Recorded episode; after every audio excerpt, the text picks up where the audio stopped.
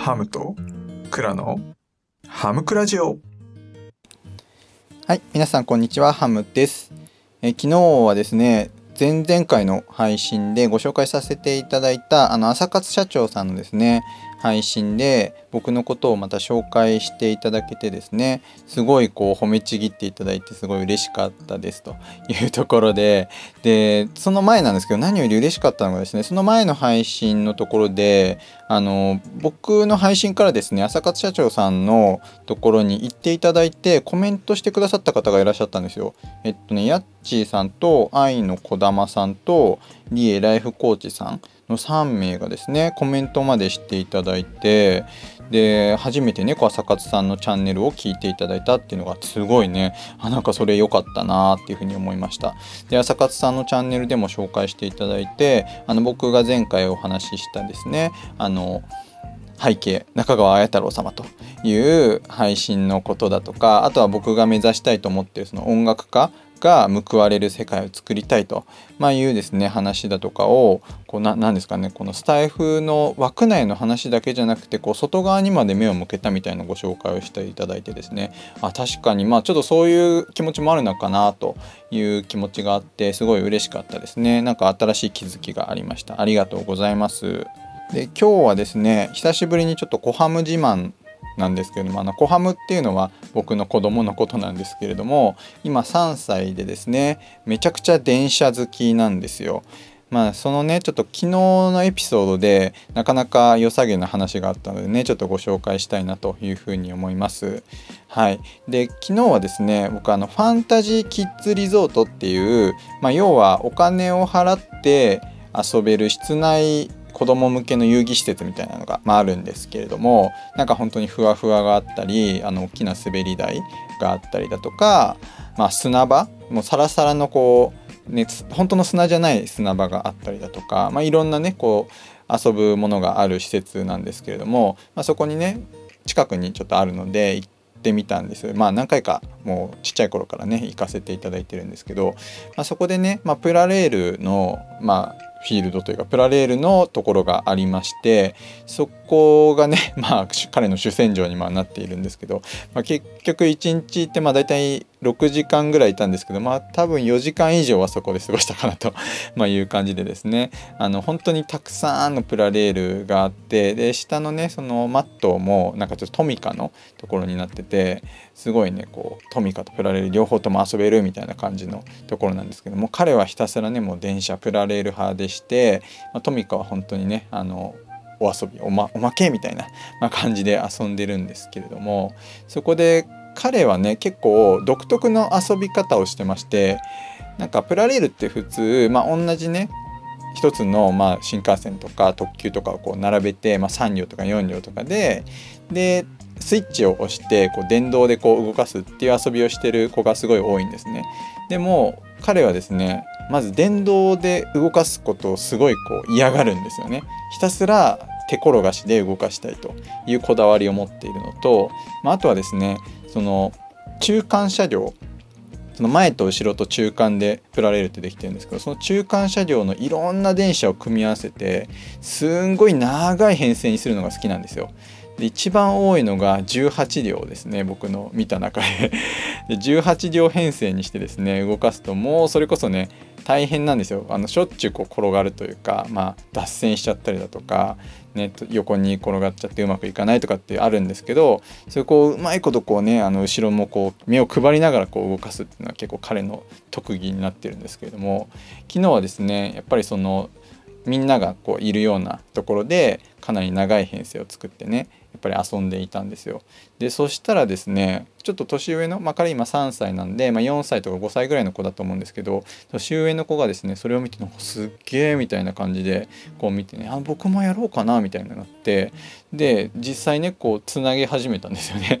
で長い車両を作ってね一緒にこう遊んでたりしてるとまたね別の子が見て「おすごいね」みたいな感じででそれでまた作り始めたりとかなんかこう周りをね巻き込み出したんですよ。で結構多くの子たちがなんかちょっと長いその車両を作るみたいななんかちょっとブームが起きてなんかね一時期、ま、みんな親御さんとかも「おなんかすごいね」みたいな感じに ちょっとなったんですけれども。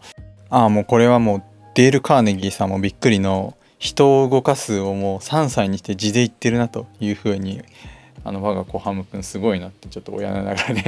毎回親バカなんですけれどもあの思ったっていう話ですね。まあ、とにかくですねあの好きなことに関してはもう徹底的にやらせるっていうのはまあ僕の中で子育てでやっぱり信条にはしてましてもう彼はもう電車にはまったのでひたすら電車をねやらせてでねもうまあもちろんねその嫌嫌というかあんまりこうやらない時期も少しあったのでその時は別に無理にすることはもちろんなかったんですけれどももう今ではね本当にこういい235系とかねそのねいい3系700系800系とかね なんかもうそういうところまでねあの行ってもうその細かいこう電車の種類とかをね覚えてこんあの児童館の先生とかもね逆にもう教えてあげてるみたいな ところがあるのでもうねなんかそれがどういうふうにこれから生きていくのかわからないですけれどもまあそういうところにやっぱこう特化して伸ばしていくっていうのは、まあ、ある意味これからの時代強くなるんじゃないかなというふうに思って、まあ、電車の知識がね あのこれから直接生きてくるかは分かんないんですけれども、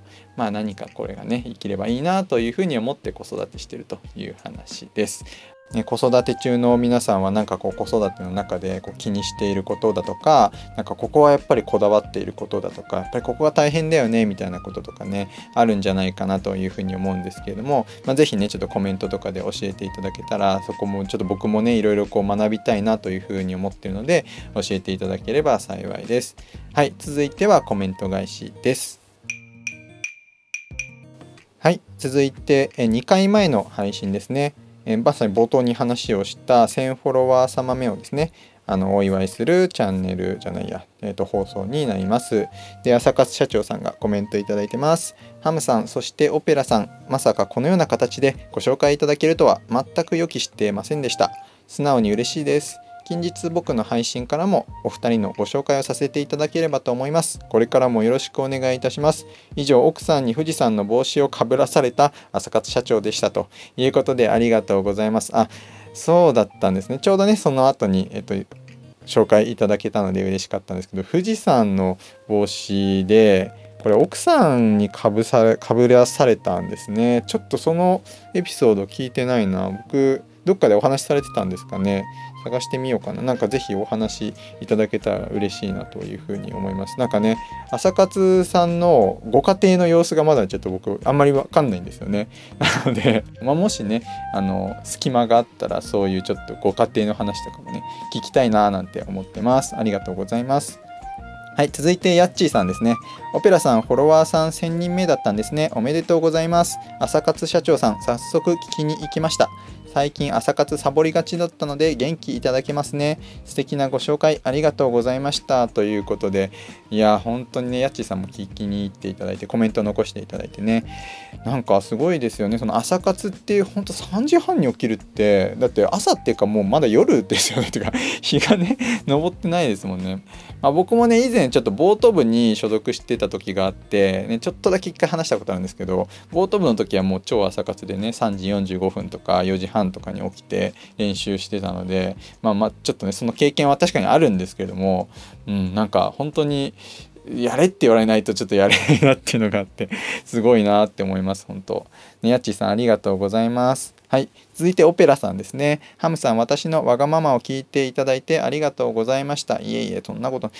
しかも朝活社長さんのことをこんなに素敵に全力で紹介していただいて嬉しかったです。社長さんの魅力がぎっしり詰まっててすごく嬉しかった。本当にありがとうございました。ハムさんの今後のスタイフライフがハッピーで充実したものになりますようにということでいや本当ねこういうやっぱもう聞き戦の方っていうねやっぱり配信者を支えてくださる方たちっていうのが本当にこのスタイフでこれからもっともっと増えていけばいいなっていうふうにも思いますしやっぱりすごい大事な存在ですよね。うん、なんか今回のきっかけで僕もオペラさんにねこう聞いていただけるようになったのですごいそれはこう嬉しかったなというかあの得したなっていうような 気分もあります。はい、本当にあの応援してし続けていってください。ありがとうございますオペラさん。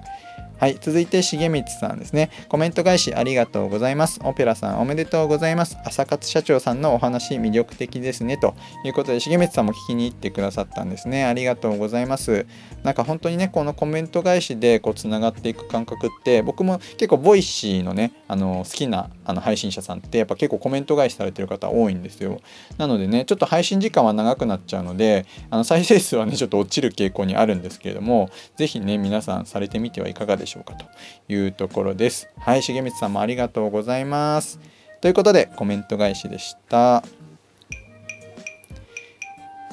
はい今日もそろそろクロージングのお時間となりそうです。ということでまあね週が始まりましたけれども、まあ、今週明日はね結構休みの人もやっぱ多いんじゃないかなということで、ね、2月でこう2回あの休日があるとねもうそわそわですけれどももう2月も間もなく終わりですし3月もねあっという間に多分過ぎていくんじゃないかなというふうに思います。まあ、僕ら人事の世界はね本当に今がまあ追い詰め時というか人事異動のところはもう最後の最後のこう、ね、総まとめというところになってきて本当はねもう少し早めにもう結果をお伝えできるように、まあ、やりたいんですけれどもまあねちょっとなかなか本当に大変ですよね調整がいろんなところの思惑ががね交錯するので人事異動っていうのは。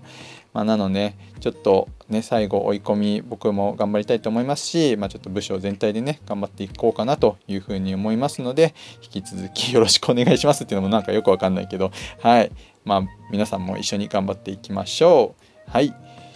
それでは、えー、今日はこちらで終了したいと思います。素敵な一日をお過ごしください。お相手はハムでした。